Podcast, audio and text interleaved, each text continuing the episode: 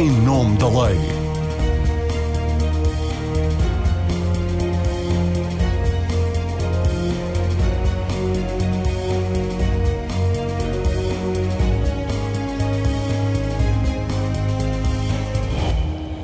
Olá, seja bem-vindo ao Em Nome da Lei. O Governo apresentou uma estratégia de combate à corrupção para os próximos quatro anos porque admite que não há uma linha de ação coordenada, coerente e consistente que previna e reprima todos os comportamentos de abuso de poder para beneficiar alguém a troco de dinheiro ou outras vantagens. A suspeita de corrupção levou à abertura em 2019 de mais de 2 mil novos inquéritos criminais, a larga maioria dos quais deverá, no entanto, acabar arquivada, como tem sucedido nos anos anteriores. Estamos perante um crime com muitas vítimas, mas poucos culpados, alegadamente por causa da dificuldade da prova. A estratégia apresentada pela Ministra da Justiça está agora em debate público. Entre as medidas apresentadas, destaca-se a possibilidade de quem denuncia crimes de corrupção e afins poder ver atenuada a sua pena ou ser mesmo perdoado de uma forma quase automática. Uma solução que se aproxima perigosamente da controvérsia de ação premiada brasileira. O pacote anticorrupção prevê também que, durante a fase de julgamento, quem confesse estar envolvido num esquema de corrupção possa negociar com o Ministério Público a medida da pena. Há ainda alterações previstas para diminuir os megaprocessos que se arrastam durante anos pelos tribunais, criando uma percepção de ineficácia do sistema. Nesta edição do Em Nome da Lei, vamos avaliar a estratégia anticorrupção com três convidados que, em razão da sua atividade profissional, conhecem bem o fenómeno e as medidas que são de facto necessárias para tornar mais eficaz a sua prevenção e repressão. São nossos convidados o bastonário da Ordem dos Advogados, Menezes Leitão, o presidente da Associação Sindical dos Juízes, Manuel Soares, e o presidente do Sindicato dos Magistrados do Ministério Público, António Ventinhas. Sejam bem-vindos. Começo por lhes perguntar se estamos perante um documento com medidas concretas, úteis e necessárias para cumprir até aquilo que o Governo tinha prometido em termos de combate à corrupção, ou se estamos antes perante um churrilho de medidas vagas e genéricas para ver como reage a opinião pública. António Ventinhas, qual é que é a sua opinião? Muito boa tarde. Desde já endereço os meus, os meus cumprimentos a todos os, os convidados e também à, à senhora jornalista. Eh, eu gostaria de, de, referir que este documento, eh, digamos que é um documento ainda um bocadinho em, branco, porque muitas das principais medidas nós não sabemos exatamente em que é que se vão traduzir. Ou seja, estão enunciados alguns princípios, algumas intenções, mas depois, no concreto, e nestas medidas, designadamente, quando nós estamos a falar do regime de colaboração dos arguídos, do regime da confissão, uh, do regime da separação dos megaprocessos, ou seja, matérias extremamente sensíveis, sem olharmos para um articulado e com as medidas em concreto que se, que se colocam, uhum. não sabemos exatamente o que é que estamos a falar. Aliás, acerca destas matérias, eu já ouvi até. Uh, digamos, declarações até contraditórias relativamente a algumas das medidas uh, anunciadas. Uhum. E, portanto, uh, o que eu posso dizer é que realmente se anuncia este ponto para discussão pública, ou seja, se está a ver agora o que é que irá sair dessa discussão e depois é que será concretizado. Ou seja, uh, nós estamos aqui, no fundo, perante, digamos, algumas linhas gerais que se estão a lançar para a discussão e que depois é que existirá uma concretização e se estabelecerá qual é a linha a seguir. Ou seja, neste momento, em algumas matérias essenciais, o que resulta do documento para mim é que ainda não está definido exatamente o modelo e o que é que se pretende por parte do governo. E, portanto, para nós, sem, especialmente sem o clausulado, sem sabermos exatamente eh, em concreto o que é que se está, porque às vezes uma diferença numa vírgula, numa expressão, no pode ou no deve. Eh, é, então, é, assim, é uma discussão pública um bocado faz de conta, porque. Eu acho que este processo terá que ter várias discussões públicas, porque é assim, se há esta discussão pública em que quem vai ao site do governo diga, diga aqui o que, o que acha acerca disto e qualquer pessoa vai lá e diz uma coisa, eh, depois ao nível técnico, e designadamente estamos a falar alterações que poderão alterar o Código Penal e o Código de Processo Penal teremos que ter uma discussão mais técnica e mais fina do que, do que é que aquela expressão em concreto quer dizer, uhum. como é que aquele mecanismo vai operar, se aquilo vai designadamente entrar em conflito com outros princípios do Código Penal ou Processo Penal, ou se. Uh, com aquela alteração terão que ser feitas também outras alterações para, digamos, compaginar todo, todo o sistema e todo o sistema ficar harmonioso. E, portanto, isso é que é muito importante também uhum. saber, ou seja, portanto, penso que depois, numa segunda fase, teremos pelo menos mais uma ou duas discussões públicas acerca do clausulado em si, porque esta discussão em concreto para os técnicos do direito, para quem trabalha, para os profissionais forenses, digamos que é muito difícil discutir coisas que são só, só altamente que vagas. Só que a ser assim, vamos ter depois uh, um projeto para as calendas gregas, Menezes Leitão. Também acha que este documento é sobretudo um documento com muitas generalidades e, e poucas medidas concretas? Sim, isto é de facto, eh, podemos dizer praticamente que não temos aqui nada de concreto. E o que temos de concreto até eh, pela omissão, porque no fundo o que me pareceu, eh, e eu fiz esse exercício de comparar o que tinha sido anunciado pelo governo quando criou este grupo de trabalho do que o que resulta desta estratégia. Uhum. E nota-se ali logo que o que o governo anunciou não está concretizado na, na estratégia. Por exemplo, uma das situações que, a meu ver, é essencial tratar para combater a corrupção é estabelecer a transparência das contas dos partidos políticos. Ora, uhum. o que sucede é que o governo anunciou no grupo de trabalho que isso ia ser tratado e aqui há zero sobre a transparência das contas dos partidos políticos. E, pelo contrário, o que eu vejo aqui até me preocupa, e isso me preocupa, eu até vejo uma certa, podemos ver nesta estratégia, uma certa atenuação, se se pode dizer assim, do que a lei já prevê relativamente ao combate à corrupção. Como Porque assim? Podemos ver aqui vários eh, exemplos. Por exemplo, relativamente à situação da lei da responsabilidade dos titulares de cargos políticos e altos cargos públicos. O que é que a estratégia propõe? Que os altos, que os altos cargos públicos fiquem de fora dessa lei. Ao contrário do que acontece hoje, arranjando um pretexto constitucional que eu não vejo tenha um mínimo cabimento. O outro caso, a suspensão provisória de processo, que hoje não é aplicada ao corrompido, é aplicada uhum. ao corruptor. Uhum. A, a, a, estratégia prevê que o corrompido possa ficar sujeito também à suspensão provisória do processo relativamente a estas situações. Portanto, nós vemos aqui relativamente uh, o que é anunciado, por outro lado, e como muito bem disse o Sr. Procurador António Ventinhas, neste caso nós vemos neste âmbito também, falta totalmente o que é um anteprojeto. Ora, como não se põe à discussão pública nada na matéria jurídica sem haver um texto do diploma que é para aprovar, por sua pena não há eh, discussão pública nenhuma, porque ninguém sabe o que vai sair daqui. Eh, por exemplo, e há aqui situações que podem colocar algumas a, eh, situação de lesão dos direitos das pessoas, porque não podemos esquecer que o nosso processo penal é direito constitucional concretizado, portanto, o que significa neste caso, e por exemplo, a, a chamada estratégia anuncia vamos instituir as buscas digitais. Ora, e depois diz, mas vamos salvaguardar as, as necessidades garantias. Mas que garantias são essas? Nós não uhum. sabemos.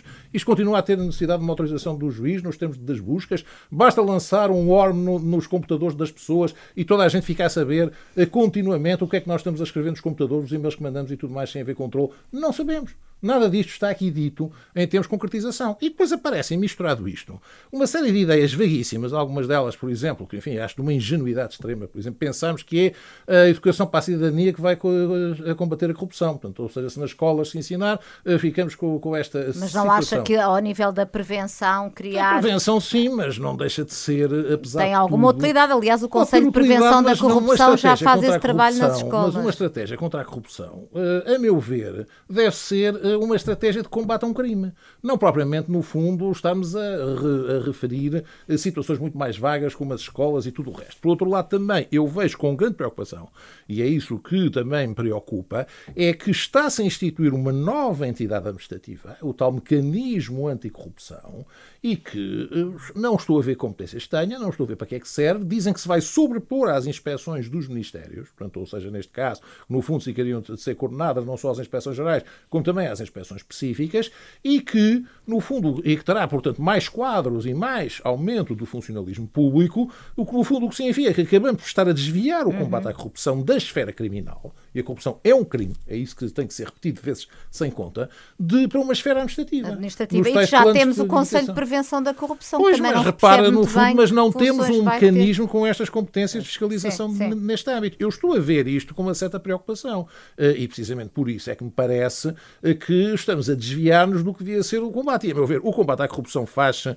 eh, com um reforço com... dos funcionários de investigação criminal, um reforço dos magistrados e, e aumento de competências nesta área. Não se faz desviando isto, eh, no fundo, da esfera criminal ou estabelecendo questões muito mais simples, mas eh, que, que, a meu ver, exporão em causa o nosso processo penal. Eu vou-lhe dar outro exemplo. Mas, ó, doutor, conclua que eu quero ouvir vou o, o Manuel Soares. Mas, Era exemplo, só uma primeira seguinte, abordagem. Isto preocupa-me, porque eu vou chamar-lhe a atenção para este aspecto. Por exemplo, quando, quando uh, a Ministra da Justiça diz: não, nós queremos é que a confissão passe a valer como, como prova definitiva e que não seja preciso mais nada. Portanto, ou seja, se a pessoa confessar, uh, por isso simplesmente já não há sequer uh, a produção de prova em julgamento, já não há coisa nenhuma. Isto é o que eu ouvi a senhora Nós vamos, já vamos detalhar. Sim, mas deixe-me só concluir isto, só para dizer: isto é por isso simplesmente o guilty plea americano no fundo, a pessoa dizer que é um culpado e, portanto, sendo considerado culpado, já não há necessidade de sequer fazer processo nenhum. Mas aí também avançamos para situações como no guilty plea, em que a pessoa pode confessar um crime diferente. Uhum. E aí nós estamos a fazer justiça. Por isso, uhum. simplesmente, o que me parece é que uh, isto está a afastar totalmente do que deve ser a nossa matriz civilizacional e o que deve ser o nosso processo penal. Manuel Soares, vê uh, qual é a opinião do Presidente da Associação Sindical dos Juízes. Acha que há aqui muitas ideias vagas e pouca concretização e desconfia de algumas das ideias ou genericamente acha este documento positivo? Olha, eu, eu, acho que devemos eh, distinguir dois planos de discussão. Nós, nesta fase, estamos na discussão política, de um programa político. Uhum. E, portanto, é normal que não estejamos ainda em face de documentos técnicos, propostas legislativas. Esta discussão não afasta a outra. Nós, neste momento, estamos a discutir intenções políticas e a discussão sobre elas é legítima e necessária a nossa associação participará e vai emitir um parecer sobre este documento.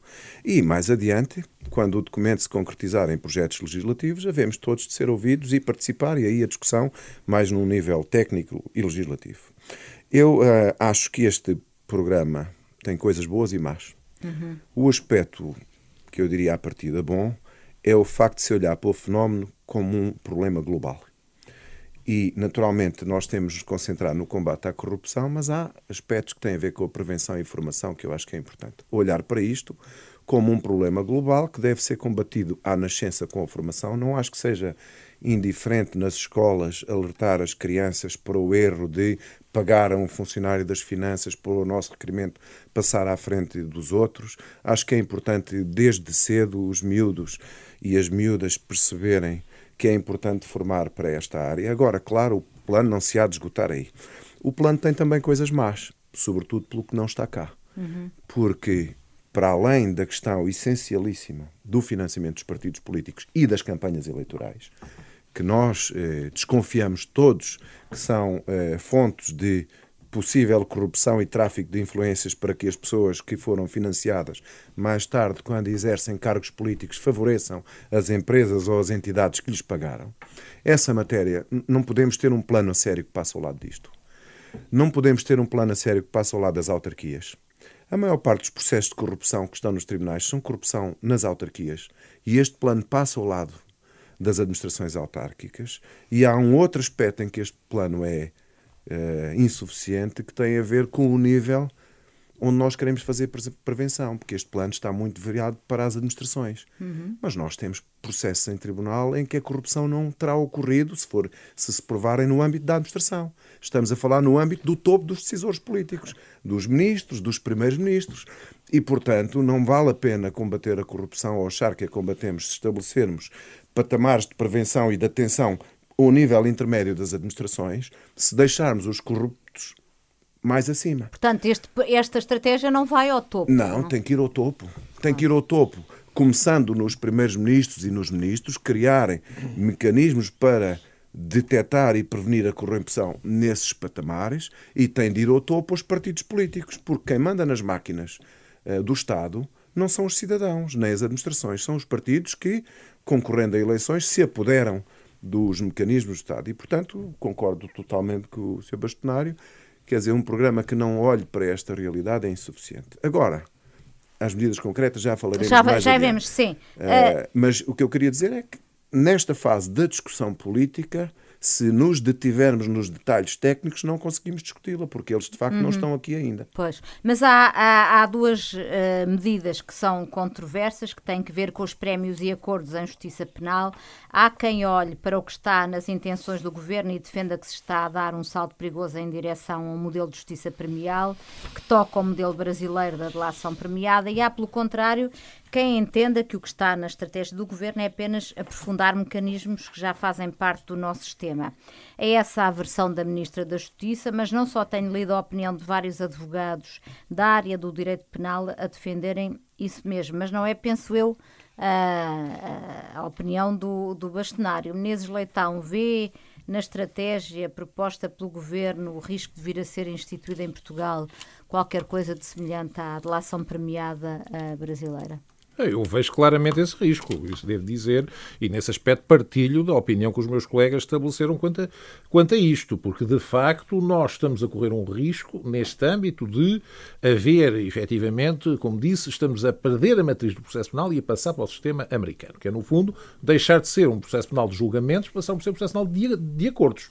Eh, no fundo, quando se diz que a confissão vai dispensar a produção de prova, é na prática isso que se está a verificar. O que se deve ocorrer, isto corresponde e deve-se dizer, isto tem que se fazer um enquadramento histórico para se perceber o que está aqui em causa aqui. E o enquadramento histórico é o seguinte, é que houve uma posição defendida pelo professor Figueiredo Dias em termos relativamente aos acordos uhum. de sentença, que seria possível haver uma negociação relativamente com uh, os arguídos para estabelecerem acordos quanto à situação da pena e que esses acordos sejam válidos em tribunal. A verdade é que os acordos começaram a ser contestados. E a senhora eh, Procuradora-Geral da República, na altura, a doutora Joana Marques Vidal, deu uma instrução geral, neste caso ao Ministério Público, referindo que essa posição não podia continuar a ser seguida e não podia o Ministério Público estar a patrocinar esse acordo de sentença, a meu ver, bem, porque é isso que corresponde à nossa matriz do nosso processo penal. Porque o nosso processo penal não é um processo penal de acordos, é um processo penal de legalidade. Então, e que a legalidade é dada pelo juiz. Portanto, ou seja, neste caso, pode estar previsto na lei que a pessoa é dispensada ou vê a pena reduzida em caso de confessar o crime. O que não está previsto na lei, sim, há situações eh, particulares neste âmbito, mas não com esta amplitude que é de estabelecer a situação relativamente aos acordos de sentença. E por isso parece-me, de facto, que nós podemos, efetivamente, quando se vê estas situações, também, mais uma vez, isto é muito pouco eh, claro, porque, no fundo, o que, o que aparece neste caso são apenas um parágrafo relativamente a isto, eh, dizendo dispensa de pena e atenuação especial da pena, e, no fundo, e vão dizer que ficamos confortados que a decisão judicial decreta pena é uma sentença condenatória. Bom, mas isso em todo lado é uma sentença condenatória. Eh, nunca o acordo fica a subsistir por si. Eh, é sempre necessário que seja homologado pelo Tribunal, isso em qualquer eh, país do mundo que adote este sistema. Nada disto me convenceu relativamente ao risco que nós podemos ter de entrar por este caminho. Uhum. Agora, esse risco, na verdade, tem que ser concretizado através, como se disse, de um texto legislativo. E é Mas, ó, Menezes Leitão, concretizando para as pessoas que nos estão a ouvir perceberem melhor, uh, poderíamos, com este modelo que está aqui proposto, embora, enfim, seja, sejam possíveis várias leituras do que aqui está, poderíamos ter uma situação em que o cérebro de um crime de corrupção pudesse escapar porque denunciava os seus cúmplices e estes acabassem julgados e condenados. Imaginemos que Ricardo Salgado denunciava os membros da sua rede do BES e do GES e ele poderia escapar incólume num, num Eu não vou falar destes... de casos concretos, eh, porque todos têm direito à sua presunção de inocência, mas o que eu posso dizer, e isso é o que me preocupou,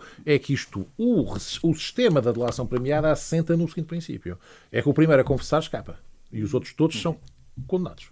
A situação é esta. E é isto com que o Ministério Público negocia, funciona e negocia. Diz assim, veja lá, seja o primeiro a confessar que é assim que se escapa, porque os outros do lado já estão a pensar em confessar. E, portanto, é sempre, isto dá sempre o risco do maior uh, criminoso vir a ser aquele que escapa que é o uhum. primeiro que uh, estabelece isso. E também muitas vezes as organizações também têm este esquema. Vamos fazer um acordo e entregar um bote expiatório e escapamos todos. Portanto, uhum. muitas vezes é assim e o tal bote expiatório tem uma promessa futura de receber uma vantagem e faz estes acordos e escapa impune. Isto parece-me, e escapam impunes os outros. Eh, por outro lado, mas como disse eu há pouco, quando eu vejo que, e portanto tenho muito receio que isto seja previsto, mas quando eu vejo que a suspensão provisória do processo passa a aplicar-se ao corrompido, Aí eu acho que nós estamos de facto a entrar numa situação que é de facilitar, no fundo, a estar a, atingir o, o, mais culpado nisto. Porque, por exemplo, imagina alguém que está farto de receber uh, ofrendas e que vive da, da corrupção. E depois ele, por simplesmente, diz: ah, mas vou fazer a suspensão provisória do processo e vou confessar e vou condenar todos os que me ofereceram. Isto faz algum sentido, em termos de uh, justiça, efetivamente, de penal. A pessoa que viveu toda a vida a receber as vantagens é que vai condenar o que lhe ofereceram uh, vantagens neste caso. Mas admite algum aprofundamento dos mecanismos que nós temos uh, Repare, atualmente eu estou sempre aberto para matéria. ver alterações da lei, não tenho uma posição fechada relativamente ao, segundo, ao assunto. Já há situações do tráfico de droga em que se permite combates nestas questões quanto a este caso. Também coloca aqui a situação de retirar os 30 dias não me choca nada, portanto, ou seja, eu devo dizer quanto a isto. Só explicar às pessoas, os 30 dias era o prazo que a lei Tinha atualmente que haver prevê para o arrependimento, para... neste caso, relativamente à situação. Aí uhum. compreendo que faça sentido não estar a pensar no prazo de 30 dias, portanto, essa parte não me choca. Agora, choca-me de facto se nós aproveitarmos isto e quando andamos com as vaguidades, neste caso, para de facto abandonarmos a matriz do nosso processo penal. Uhum. E aí corremos um sério risco de inconstitucionalidade de todas estas situações e que se deve dizer, uh, ultimamente não tem havido fiscalizações da constitucionalidade, uma série de diplomas têm saído, mas por vezes o Tribunal Constitucional pronuncia-se pela inconstitucionalidade quando é apanhado neste caso. E, portanto, aí temos também, eh, ou seja, as pessoas julgam que facilitam isto. Muitas vezes, ah, não, mas isto é agora impecável, já não há produção de prova em julgamento, eh, basta-se com a confissão e fazemos isto tudo assim. Mas depois chega-se um momento em que colocamos a questão se estamos a respeitar a Constituição. E qualquer advogado digno desse nome irá naturalmente suscitar esta questão dos imensos processos. Portanto, a ideia que os processos vão acabar com estes facilitismos eh, sem estarem cobertos constitucionalmente também parece muito pouco fundada. Portanto, é essa situação. Manuel Soares, os juízes e o povo em nome de quem os senhores exercem a justiça têm razões para estar preocupados com estas ideias dos prémios e acordos na justiça penal em nome do combate à corrupção, como acabou de defender eh, o bastonário da Ordem dos Advogados. Quais são as dúvidas que têm nestes dois aspectos? nós, como cidadãos, todos devemos estar, não é? Preocupados, mas atentos e, e, e, e participar na discussão. Vamos lá ver. Eu, uh, sobre esta matéria, quando nós falamos na delação premiada do Brasil, e eu penso que isto é um espantalho que temos que remover, porque nós não conseguimos falar sobre os pássaros se pusermos um espantalho no campo e os pássaros fogem. E, portanto, devemos ter o cuidado de fazer a nossa discussão à luz dos nossos princípios. Então, mas explica, a delação premiada acontece na fase de A delação de, de premiada à moda do Brasil é um negócio que se hum. estabelece entre os investigadores e o arguído para obter uma vantagem imoral em troco de uma confissão que não tem controle judicial, digamos assim. Pronto, isto, não há nenhum juiz que controle, isso escapa completamente pronto, ao controle. Pelo menos juiz, na prática é? evoluiu assim para os casos que nós conhecemos. Eu acho que aqui o que nós devemos, primeiro, é saber se temos alguma objeção moral quanto à denúncia.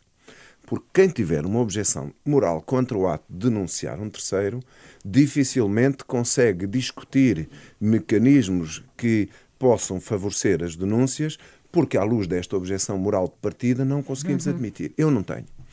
E não tenho uma objeção de moral de partida contra o ato de denunciar alguém, em primeiro lugar, porque a denúncia pode, em certas circunstâncias, corresponder a uma atitude interior de arrependimento.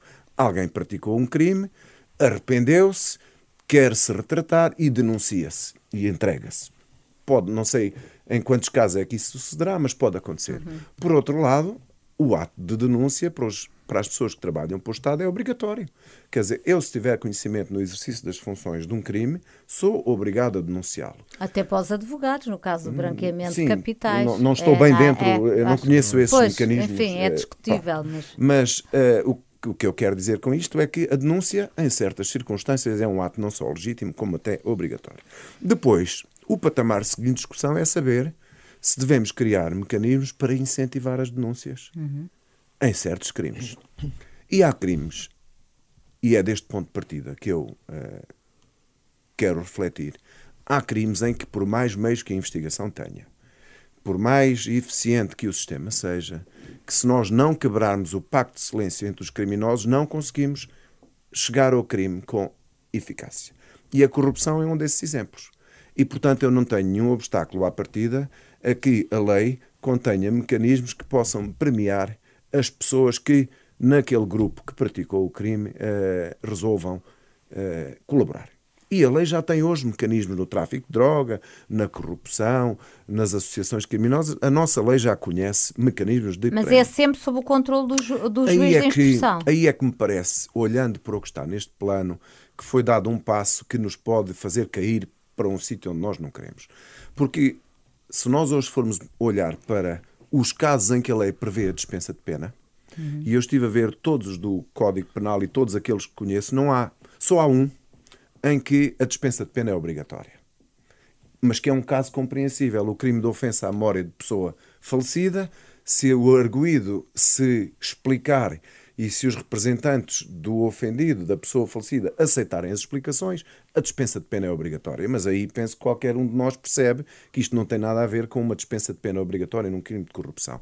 Em todos os outros casos em que há dispensa de pena, essa possibilidade é sujeita à verificação por um juiz. Uhum. O que é que a ministra disse para justificar a circunstância de o governo querer avançar por uma dispensa de pena obrigatória? Disse a ministra: bom, é que se a dispensa for facultativa, ninguém se apresentará às autoridades a denunciar terceiros e a denunciar-se a si próprio, porque depois pode correr o risco de chegar a tribunal e não ter a dispensa de pena e o juiz entender que não se verificam os pressupostos. E eu digo, bom, eu compreendo este argumento, mas é precisamente isto que nos afasta da delação premiada. Uhum. É a circunstância de haver, no fim, em julgamento, um controle dos pressupostos e que possa verificar, ponto 1, um, se esta dispensa, esta denúncia, em que condições é que foi obtida. Se ela foi obtida de uma forma clara, se foi reveladora de um arrependimento, ou se houve ali algum negócio, porque pode acontecer, nós todos sabemos como é que se desenvolvem as dinâmicas da investigação criminal, pode acontecer que a polícia anda a investigar uma determinada realidade e às tantas tem indícios contra uma pessoa, ainda não a constituiu arguída, ainda não a ouviu, mas já tem fumos de que essa pessoa pode uh, estar envolvida e pode, de uma maneira informal, ao lado do processo, chegar à pessoa e dizer: pá, foste apanhado.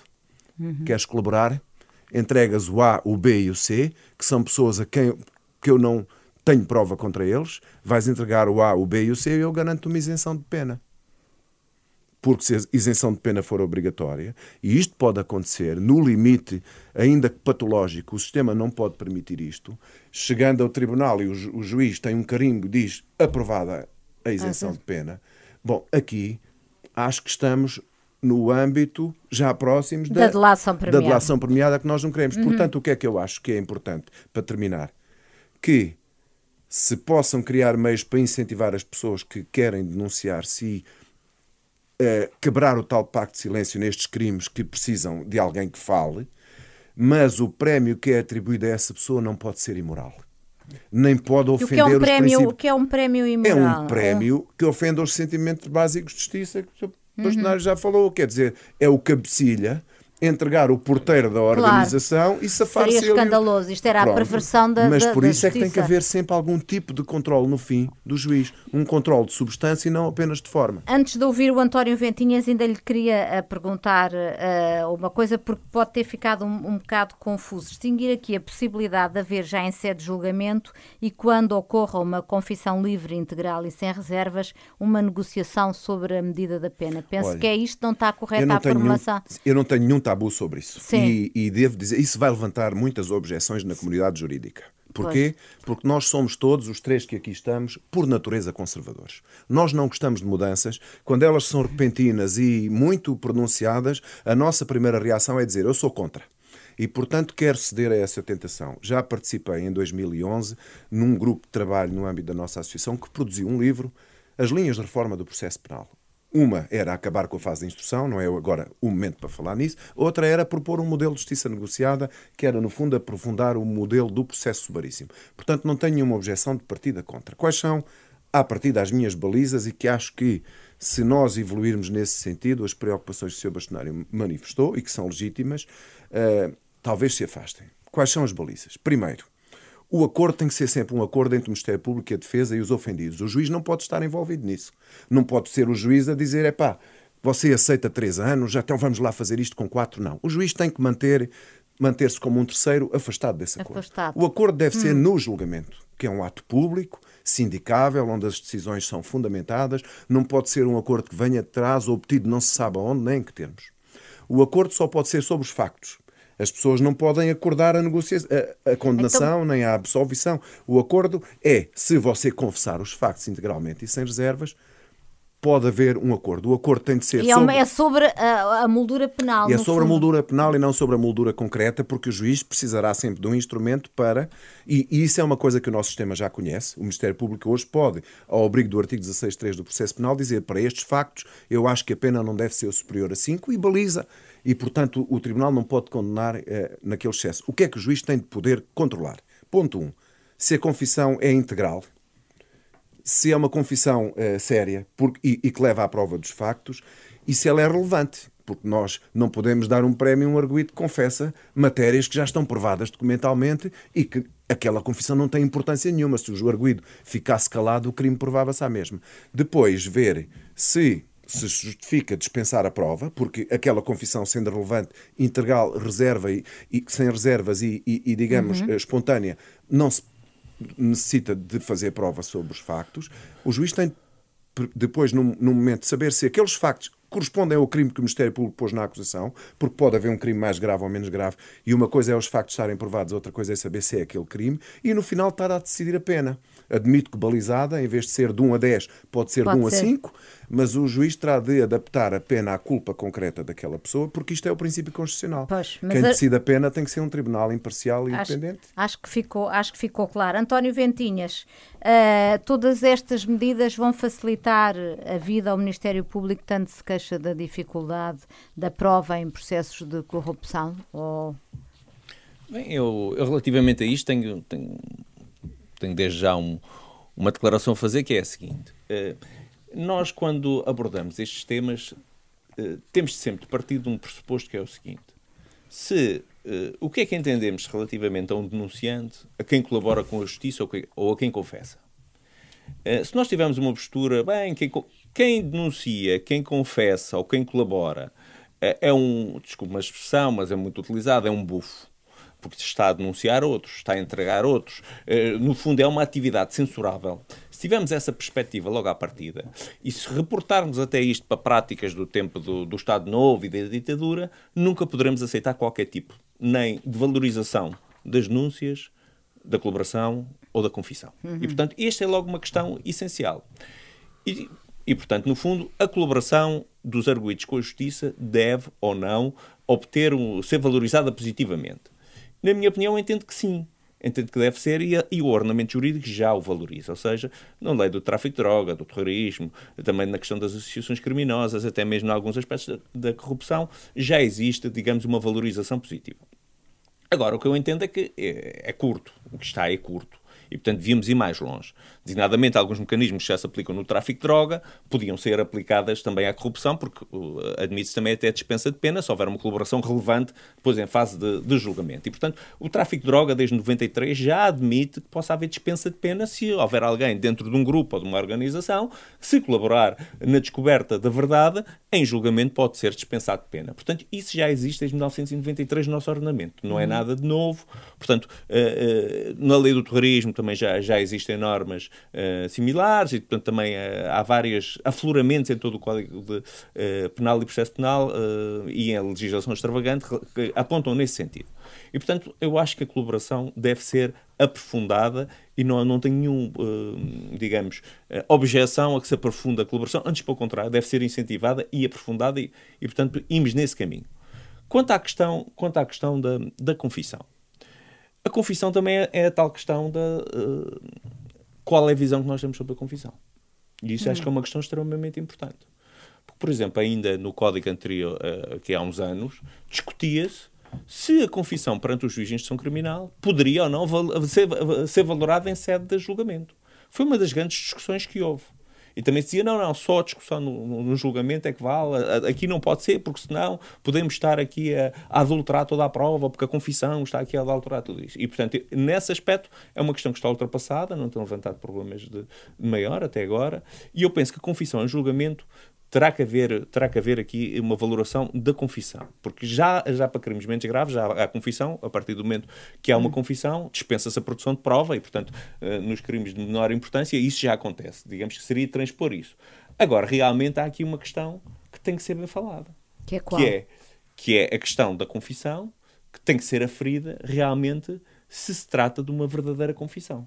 Ou seja, se aquilo representa uma verdadeira confissão, ou se estamos a entrar. Isso é um teatrinho. Ou se estamos a entrar naquilo que o Sr. Bastonário pensa que aí tenha, tenha o medo e, e que, é, que é legítimo, que é a questão da, das falsas confissões. Uhum. E, não, portanto, o Sr. Bastonário pensa que não terá o medo da confissão de dizer não, eu realmente recebi o dinheiro, mas dizer não, eu se calhar ele nem recebeu o dinheiro, mas dizer que houve ali qualquer coisa para, uh, para no fundo, sei com uma pena porque tem medo de ser condenado de forma mais grave. E eu acho que o problema aqui que está em discussão não são as confissões no julgamento, mas são as falsas confissões. Ou seja, até que ponto é que se está não a negociar só a pena, mas se está a negociar a verdade? Até que ponto é que se está a negociar os factos? Oh, António, deixa-me perguntar-lhe uma é que é o grande problema do sistema americano. É que no sistema americano e nos sistemas estrangeiros, a, a grande dificuldade, o grande problema é quando se acaba não a negociação da pena, mas a negociação da verdade. E a negociação da verdade é algo que nós não podemos transigir, porque o sistema americano diz assim: bem, o senhor vem condenado por homicídio, bem, é eu não tenho prova nenhuma. Bem, mas o senhor aceita que, que lhe deu uma chapada? Hum. É, pá, tudo bem, olha, não há prova nenhuma, eu aceito. Então pronto, cumpre só dois anos de prisão, eu não lhe dei chapada nenhuma, mas pronto, também podia arriscar aqui a prisão perpétua, portanto é melhor arriscar uma pena aqui dois ou três anos. E contra isso, eu penso que ninguém poderá aceitar isto no nosso uh, sistema só para, só para ter uma, uma, uma condenação, tal como num crime de corrupção. Olha, o senhor veio acusado por isto tudo, é pá, olha, aceita aí que conduzia sem carta, ou, ou que fez aqui duas ou três falsificações e nós esquecemos o resto. Pronto, eu acho que nós não poderemos ir por aí. Agora, se houver uma confissão que seja livre, que seja até assente no, no, no, que está na prova do, do, do, dos próprios factos, e essa confissão também, como disse e bem o Dr. Manuel Soares, eh, também tem que ser uma confissão, a relevância ou não dela também tem que ter muito em conta uh, os elementos que estão no processo e uh, um dos grandes problemas da delação premiada, voltando aqui, que eu acho que não é o que está aqui em causa, mas poderemos uh, levantar o, o, problema se formos num determinado caminho. eu acho que o, o, grande problema que a delação premiada teve é que foi cega no sentido de apanhar. E o que é que foi? Houve pessoas muito relevantes em organizações no Brasil que acabaram por ficar foi cega de fora. e sem controle. Por ficar, por, ficar, por ficar de fora. E isso até os próprios procuradores no Brasil, alguns com quem eu falei, me disseram que ah, isto no fim, depois houve aqui pessoas que se calhar deviam ter ido a julgamento e não foram e deviam ter ido. E portanto isso aí é uma coisa que nós temos. Portanto, o, o padrinho da máfia não pode ficar claro. fora e ir eh, o, Sobretudo os gestores. Já, é? já houver prova contra exatamente, essa exatamente. e, e o, os investigadores esquecem a prova para esquecem a prova que, existi, que existe permitia incriminar essa pessoa e, e vão à procura de prova Uh, do pilha galinhas. Do pilha galinhas para é, é ou, ou, ou, ou, do outro, ou do outro de outro, mas, imagino que é de um inimigo político. Claro, claro. Mas agora, claro. Eh, se eu refiro o seguinte, é que, mas isto, a partir do momento em que se diz, e nós não vamos comparar crimes de pequena dimensão com crimes graves, portanto, ou seja, que é no fundo o que está em causa. A partir do momento em que se diz que a confissão tem um valor absoluto, uma coisa é saber se valoramos a confissão ou não, eh, se não foi produzida em julgamento. E isso aí é, de facto, uma questão ultrapassada. Outra coisa é dizermos se a confissão que é produzida tem um valor tão grande que dispensa o próprio julgamento que é no fundo que significa que a pessoa já não faz mais nada a não ser agarrada nessa confissão e está tudo decidido, mesmo que não haja outra prova, que no fundo foi isso que, a meu ver, anunciou a Sra. Ministra da Justiça. E isso parece muito perigoso, porque o sistema, como foi dito no sistema americano, não é só mudar o crime. A pessoa, de facto, pode mudar o crime, dizer o seguinte, e, e todos os dias fazem estes crimes no sistema americano, dizer, por exemplo, a pessoa vem acusada de violação e diz, mas eu não quero ficar no registro com crime sexual, exemplo culpado de agressão. Estes é praticado todo dia. Estamos, de facto, como disse, e muito bem, o Sr. Procurador, a negociar a a verdade. Mas essa negociação da verdade passa de tal forma que pode ser declarado culpado quem nem sequer praticou crime nenhum. Pois. E no fundo que é isso que sucede aqui. Por exemplo, um filho está a ser acusado e chega ao pai e diz e não, quem praticou o crime fui eu. E está aqui a confissão. E nada mais é preciso. E o uhum. Ministério Público americano diz ah, bom, eu só preciso de arranjar condenações. Porque isto é um sistema de acordos, não é um sistema de julgamentos. E como é preciso arranjar condenações, arranjei uma condenação. Este crime foi praticado. Alguém se declarou culpado. Eu aceito. Mesmo que não seja. Ora, uhum. isto a meu ver, ser uma mascarada de justiça. E eu acho que nós temos que ter muito cuidado quando anunciamos medidas destas, porque o, o, o facto de poupar trabalho, que eu no fundo diz, ah, isto pouparia imenso trabalho, estava tudo resolvido com as confissões. Mas o facto de poupar trabalho não é suficiente para nós deixarmos abrir situações tão perigosas como podem ser abertas por este caminho. Por isso é que eu digo, embora, enfim, como disse, eu reservo sempre a minha opinião para ver um texto, mas quando não se apresenta um texto legislativo e se dão apenas umas ideias vagas, eh, isso, assume isto, dá-se abertura a que a gente pergunte o que é que está então em causa, se não é isto, porque parece-me ser. Eu acho que o objetivo até é esse, não é? De suscitar esta, esta questão para ver uh, até que ponto é que as ideias. Uh, Quais são enfim, as boas e as, as boas e as más, as que indignam e as que podem passar. em relação aos megaprocessos, cuja morosidade é reconhecida no documento, é socialmente inaceitável, aqui prevê-se que se estabeleça expressamente na lei a possibilidade de eh, que os processos se parem quando esteja em causa o cumprimento dos prazos, duração máxima do inquérito e da instrução. Quero saber se consideram a medida positiva e pedir-lhes um esforço uh, até para as pessoas que nos estão a seguir perceberem melhor do que estamos a, a falar, tentarmos ver esta solução face a um dos mega processos que temos em curso nos tribunais. O processo Marquês, e em que exatamente face à dimensão da prova, o juiz de instrução anunciou não ter condições para cumprir os prazos. Se esta medida já estivesse em vigor, como seria, Manuel Soares? Não sei, não conheço esse processo, mas conheço esse despacho do juiz. Eu tenho ideia que o juiz eh, falou em 45 milhões de fecheiros com uh, escutas telefónicas, uhum. ou é 45 milhões de conversas telefónicas. Se não for 45 e for 35 Sim, era uma, uma imensidão. É, hum. é uma coisa sobre-humana. Pronto, e portanto eu não consigo dizer, à partida, porque é que um processo dessa dimensão tem esses milhões uh, de horas de escutas telefónicas. Ou milhares, não sei bem se é porque os filtros que deviam ter funcionado e que não deviam ter permitido que isso chegasse a julgamento não funcionaram, não sei, não consigo fazer esse juízo. Se é porque de facto as pessoas não faziam mais nada do que telefonar umas às outras a falar sobre os crimes, parece-me que é, é, uma possibilidade também, ou se é porque estão ali eh, colados de uma forma artificial num conjunto de processos que não deviam estar. Acho que essa avaliação, só quem estiver no processo é que é capaz de fazer. Eu acho que tem interesse para as pessoas em casa perceberem isto. Das duas, uma ou o processo marquês. E eu digo de novo, para que não haja confusão, que não faço ideia. Só sei sobre esse processo aquilo que saiu nos jornais. Uh, se o processo marquês for um conjunto de peças de puzzle que podiam ter sido separadas, ou seja, se há ali várias figuras que se conseguiam perceber separando, e em vez de ser um processo com esta dimensão, eram 10 processos, e não estava só num juiz, estavam em 10 juízes, e amanhã não havia só um julgamento, havia 10, e as pessoas podiam ser não condenadas. Não se estava em 10 juízes, são só dois, não é? Certo, neste caso sim, mas eu digo na fase. Depois, e, e mal, e mal. E eh, na fase mais adiantada, se e as pessoas depois podiam ser absolvidas em quatro processos, condenadas em seis ou absolvidas em todos, que é no fundo o que pode acontecer. Com a diferença de que um julgamento desses, em vez por um tribunal, em vez de demorar 10 anos, podia demorar 3 ou 4. Uhum. Pronto. Eu não sei. Mas a diferença é esta. O que a ministra disse é que vai eh, introduzir na lei, e claro, vamos ter que esperar pelo mecanismo concreto, porque esta é nitidamente uma daquelas matérias em que uma palavra ou uma vírgula pode fazer a diferença toda, mas que ia encontrar, criar mecanismos na lei para permitir que naqueles casos em que se pode partir as peças do puzzle sem perder o sentido geral da figura, incentivar isso. Uhum. E eu acho que, que, sim, quer dizer. Porquê é que, porquê é que acho que sim? E por, por... mera vontade do arguído? Por... Isso não sei, vamos uhum. ver.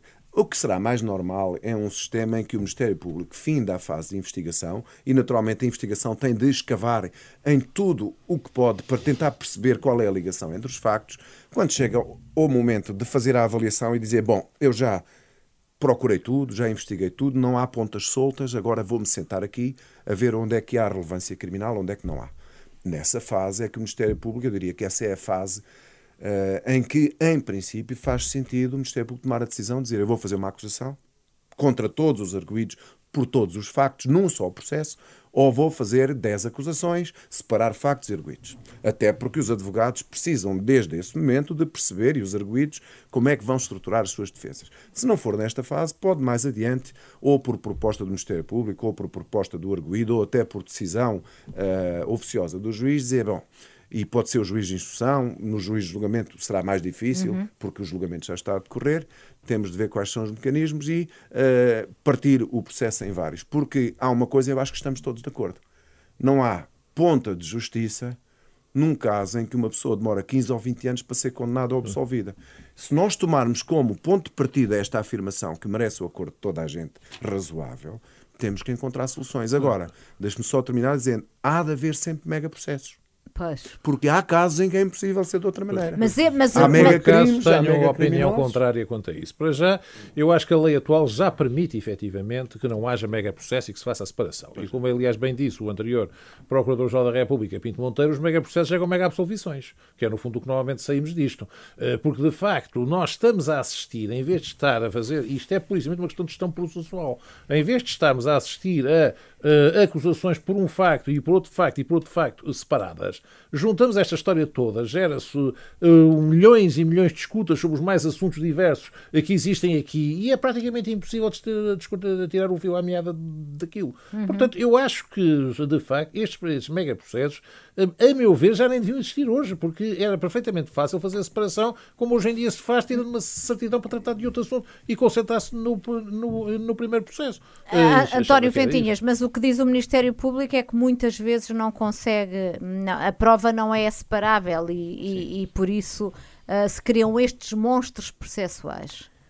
Bem, relati- relativamente à questão dos megaprocessos e à questão da, da demora processual, que muitas vezes faz a- se faz aqui a ligação e muitas vezes também se utilizam os megaprocessos como, como alibi dos atrasos da, da justiça e de todos os atrasos e todos os males da, da justiça, quando existem outras causas que eu depois também já, já passarei a referir. Os megaprocessos vão, vão continuar a existir. Por muito, por muito E porquê? Porque se temos, por exemplo, grandes grupos que, que atuam muitas vezes no Estado, com grandes ramificações, com ligações internacionais, com, que envolvem dezenas ou muitas vezes centenas de pessoas e em que estão todas ligadas entre si, muitas das vezes não é possível partir a história. Porque se partimos as histórias e partimos os fluxos do dinheiro, ficamos sem uma perspectiva, digamos, quem está muitas vezes no topo da organização recebe dinheiro de uma série de pessoas. Portanto, sempre que há um crime em rede, mesmo que não seja a associação É criminosa, é muito mais difícil. É muito mais difícil parti-lo e, portanto, o, o crime será maior. É claro que nestes grandes processos também que se falou, foram extraídas muitas certidões. A Operação Marquês, isto é público, vêm comunicados da Procuradoria-Geral da República, foram extraídas uma série de certidões. A Operação Marquês, uh, uh, uh, o processo BGS, no fim, final chegou e foram extraídas uma série de certidões. E, portanto, relativamente a isso, é uma questão de gestão processual, há aqui um aspecto que é para mim muito preocupante, que é a questão de se vir agora dizer que, bem, isto realmente o problema da justiça são os megaprocessos e na corrupção. É que isto pode ter um problema, e isto aqui para mim é das maiores preocupações até eh, deste, desta, desta estratégia nacional face ao que ali está. Porque eu já ouvi dizer que, não, o arguído pode dizer que cessa, cessa hum, a conexão processual. Portanto, o arguído, portanto, passam uns meses, o processo vai à investigação, agora, bem, agora vou investigar ali o outro senhor que me vai dar. Não, não, isso é outro crime, isto não tem nada a ver com isto. Vamos partir aqui o processo e vamos acabar já aqui com a investigação, vamos só investigar o que está. E, portanto, e aquela pessoa que até, por exemplo, vamos imaginar que é uma pessoa que recebeu, foi corrompido por uma diversidade de pessoas e, portanto, era importante perceber. Portanto, essa, essa multiplicidade, não, agora vamos é partir isto tudo às fatiazinhas e eu vou ser julgado um a um, o que até, até para o próprio arguído, ou, ou vou interromper os fluxos do dinheiro, porque muitas vezes interrompendo, eh, parece que é um crime de corrupção aqui isolado, mas tem fluxos em que estão várias pessoas ligadas. E, portanto, e se partimos a fatiarmos certo tipo de investigações, ficamos sem perspectiva, ficamos sem perceber os fluxos, as ligações e, portanto, não conseguimos. Agora, há aqui outra questão dos megaprocessos. A questão dos megaprocessos, efetivamente, também é uma questão de gestão processual e, portanto, relativamente a isso, eh, também terão que ser eh, gerida em termos, em termos de- de- de- da melhor forma, no sentido de ó, obter os melhores resultados e, portanto, partir. eh, e eu penso que no que diz respeito ao fatiamento dos processos e isso, eh, também eh, acho que é um caminho que se tem vindo a fazer neste aspecto. Eh, à medida que os procuradores que vão investigando vão tendo mais experiência relativamente a essa matéria, poderão estar mais habilitados a saber quando é que devem partir, quando é que não devem, porque muitas das vezes a informação toda aparece toda e muitas vezes só se tem a noção que os processos podem ser partidos ou não eh, no fim do processo. Porque quando chega ao fim diz, não, esta história pode ser separada, esta história, isto está tudo ligado e portanto não se pode separar. Portanto, mas agora a questão, muitas vezes os, os megaprocessos também têm sido alibis para muita coisa. Porque, por exemplo, o facto de um, vamos falar, por exemplo, tem-se falado na investigação, podemos falar na instrução e podemos falar no julgamento. Vamos ter mega processos que vão entrar na fase de julgamento. Um, um, um mega processo na fase de julgamento o coletivo que o está a julgar não pode ser como se estivesse a julgar o, o traficante que, que, que, que, digamos que vende os panfletos de droga ali eh, na rua. Não pode ser, não podemos, ter, não podemos encarar isto da mesma forma. Por exemplo, há, há plataformas tecnológicas que já foram utilizadas em processos, uh, designadamente, que deveriam ser aplicadas a, a mais estes crimes com encriptação, com, portanto, com a indexação de toda a prova. Muitas vezes não são utilizados, não há meios, às vezes não há computadores, ou não há ecrãs, ou não há salas. E o que assessores, assessores de contabilidade, perícias financeiros, os juízes não têm também. Isso deve estar tudo errado, porque como isso já. Eu já pedi isso mil vezes. O Ventinhas, 2 mil e o seu Bastonário, 3 mil. mil. E como ninguém nos ouve, se calhar não temos razão. Não. Se calhar o sistema está. está e, e, e, esta, e esta estratégia e, não portanto, fala nada de... em reforço de meios, mas, não, mas a questão, é que, a questão é que se diz que a culpa é dos megaprocessos. A culpa é dos megaprocessos, mas a forma de tratar os megaprocessos que podia ser resolvida com mais meios, como por exemplo, o Ministério Público diz: Ah, isto é um megaprocesso. Um dos processos, um dos mega, eu nem vou referir o nome, mas um dos megaprocessos mais, um dos processos mais importantes que está para ser deduzida a acusação esteve parado um ano e tal porque o Ministério Público não tinha um software que permitisse a desencriptação do telemóvel. Essa desencriptação teve que ser pedida no estrangeiro. E o processo teve parado um ano e tal. E vão dizer, não, a culpa é do mega processo. Mas ninguém diz que o processo teve parado um ano e tal à espera das mensagens, das mensagens porque nós não temos software em Portugal. Ou como também ninguém diz, noutro processo também, que é um dos mais processos importantes, que envolve questões financeiras, até relacionadas com, com bancos conhecidos, que uh, esse processo teve quase um ano e meio parado porque não havia peritos para fazer as, peri eh, eh, as, as perícias económicas e as perícias financeiras. Está a falar da Caixa Geral de Depósitos. Não vou, não vou, não vou sinalizar nomes, mas, mas, mas esteve parado um ano e tal por causa dessa situação. E poderíamos denunciar aqui como processos tiveram parado dois anos por não haver peritos informáticos. Mas depois, no fim, é mais fácil dizer que a culpa é dos megaprocessos. E é assim, há uma coisa que é muito importante.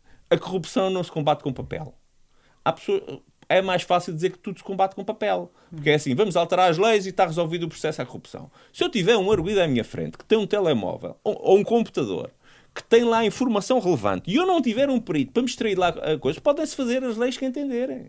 A informação não sai de lá por dizer que há uma lei que combate claro. a corrupção. Temos que ter meios de ir à investigação, de ter acesso àquelas dados. Ou como, por exemplo, ou como, por exemplo, como no processo do BES, é público, que esteve 4 anos à espera de informações da Suíça. E depois diz, ah, o processo, a culpa do mega processo teve 6 anos. Pois, mas 4 anos esteve à espera da informação da Suíça. Se calhar tem que se melhorar os mecanismos de cooperação judiciária internacional. Para a Suíça colaborar mais, mais, mais uh, forma mais eficaz connosco. E, portanto, há aqui alguns aspectos que, através dos mega processos, através da lei, etc. Por exemplo, já agora nas perícias. Para terminar, António. vou só terminar com isto. Já em 2007 ou 2008, consagrou-se os gabinetes de assessoria técnica que iam, digamos, capacitar os DIAPs e as comarcas com peritos. Até hoje, já passaram 12 ou 13 anos e até hoje ainda não, não existem peritos nos tribunais para poder dar assessoria técnica. Nem o Ministério Público e os juízes também não têm. Portanto, quando se diz que um juiz não consegue tramitar um mega processo, não consegue não tem uma equipa com peritos, com assessores, com, com tecnologia para fazer. E Portanto, depois... estamos aqui mais uma vez a ir pelo caminho do costume, que é mudar a lei e não a criar, a dar mais meios ao sistema. É o mais barato. Poder... É o mais barato, porque eu ouço falar da estratégia contra a corrupção já há muitos anos. E eu digo sempre, o verdadeiro teste, normalmente nesta altura, às vezes temos falado, e eu voltei outra vez a dizer isto, o verdadeiro teste é no Orçamento de Estado. E todos os anos eu digo isto, eu tô, o meu mandato faz quase seis anos, e quando falo no combate à corrupção eu digo assim, o verdadeiro teste vai ser no Orçamento de Estado. E o teste falha sempre. Pois. Uh, está tudo nome... resolvido, só faltou dinheiro. É, exatamente, está tudo tratado, só faltou dinheiro.